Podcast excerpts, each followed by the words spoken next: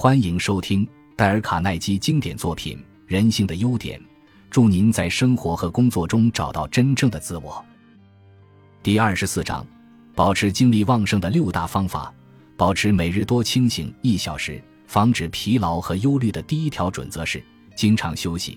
在你感到疲倦之前就开始休息，在你感到疲劳之前先休息，这样你每天清醒的时间就可以多增加一小时。在这本谈论如何防止忧虑的书里，我为何要花一章的篇幅来探讨怎样消除疲劳呢？因为疲劳容易使人产生忧虑，或者至少会使你较容易忧虑。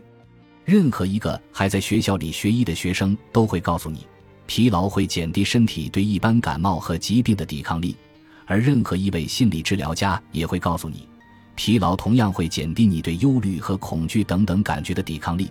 所以，防止疲劳也就可以防止忧虑。我是否说可以防止不快乐呢？这话说的太温和了些。艾德蒙·雅葛布森医生说的更清楚。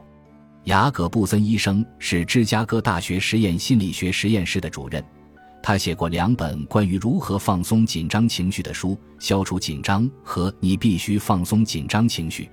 他花过多年的时间。主持研究放松紧张情绪的方法在医药上的用途。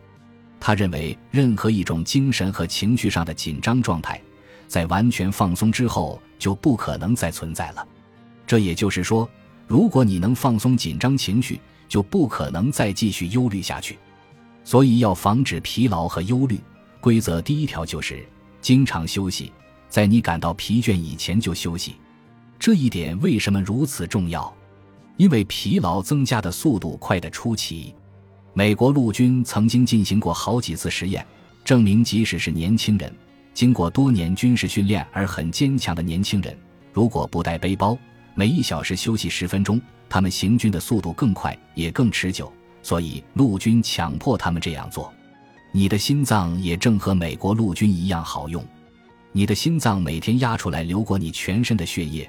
足够装满一节火车上装油的车厢，每二十四小时所供应出来的能力，也足够用铲子把二十吨的煤铲成一个三英尺高的平台所需的能量。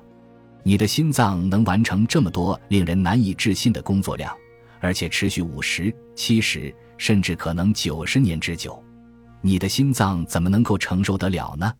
哈佛医院的沃尔特·加农博士解释说：“绝大多数人都认为。”人的心脏整天不停地在跳动着，事实上，在每一次收缩之后，它有完全静止的一段时间。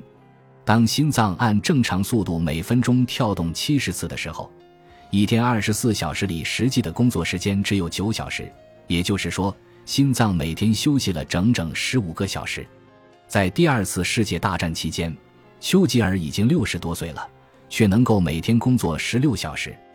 一年一年的指挥大英帝国作战，实在是一件很了不起的事情。他的秘诀在哪里？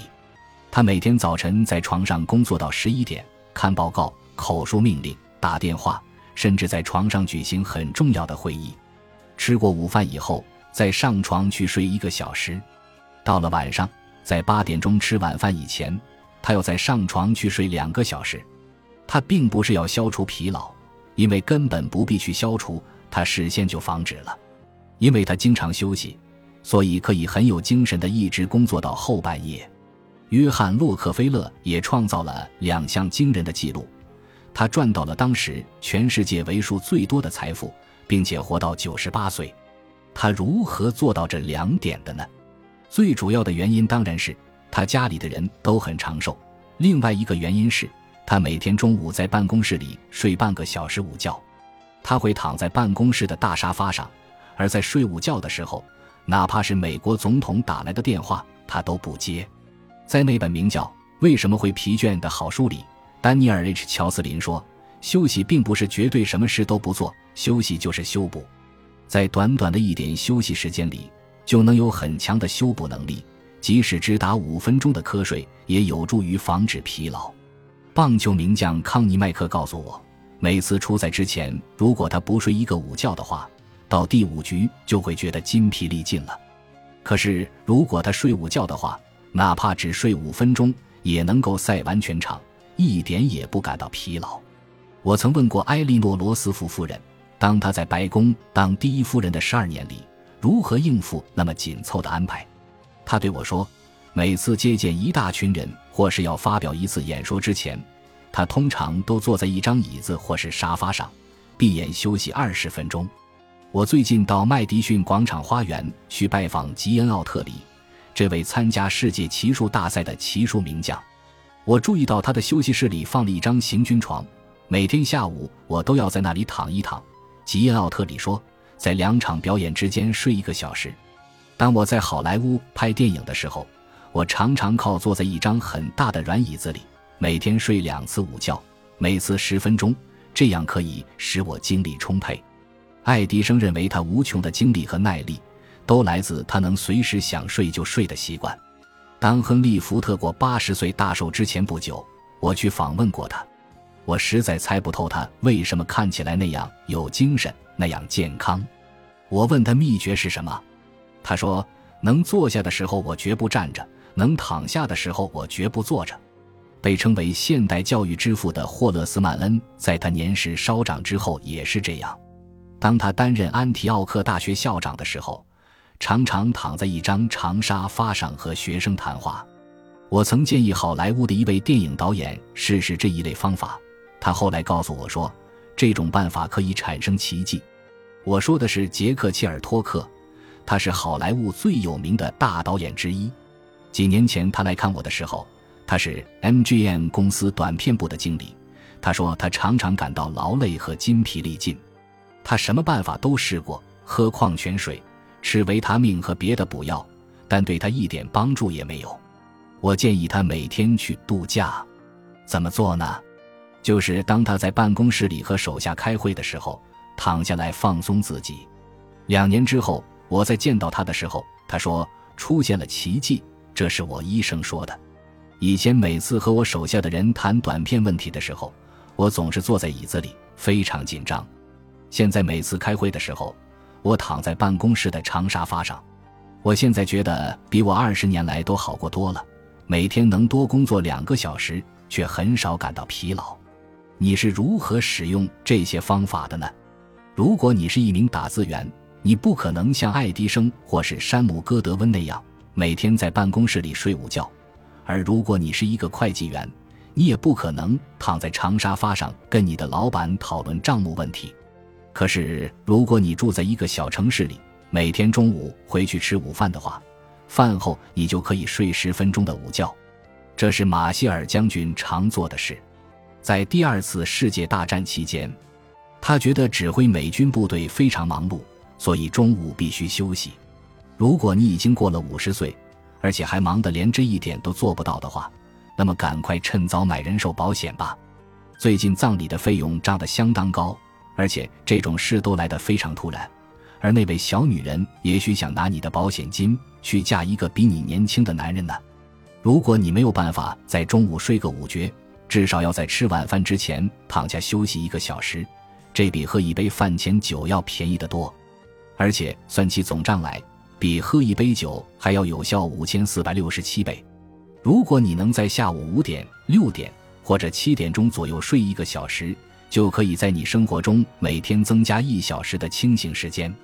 为什么呢？因为晚饭前睡的那一个小时，加上夜里所睡的六个小时，一共七小时。对你的好处比连续睡八个小时更多。从事体力劳动的人，如果休息时间多的话，每天就可以做更多的工作。弗雷德里克·泰勒在贝德汉钢铁公司担任科学管理工程师的时候，就曾以事实证明了这件事。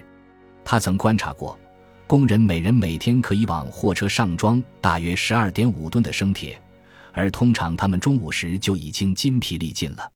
他对所有产生疲劳的因素做了一次科学性的研究，认为这些工人不应该每天只送十二点五吨的生铁，而应该每天装运四十七吨。照他的计算，他们应该可以做到目前成绩的四倍，而且不会疲劳。只是必须加以证明。泰勒选了一位施密特先生，让他按照码表的规定时间来工作。有一个人站在一边，拿着一只码表来指挥施密特。现在拿起一块生铁，走。现在坐下来休息。现在走。现在休息。结果怎样呢？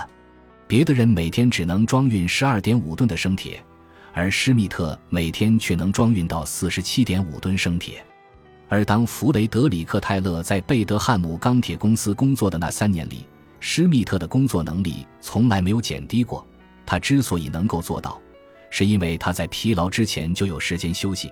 每个小时，他大约工作二十六分钟，而休息三十四分钟。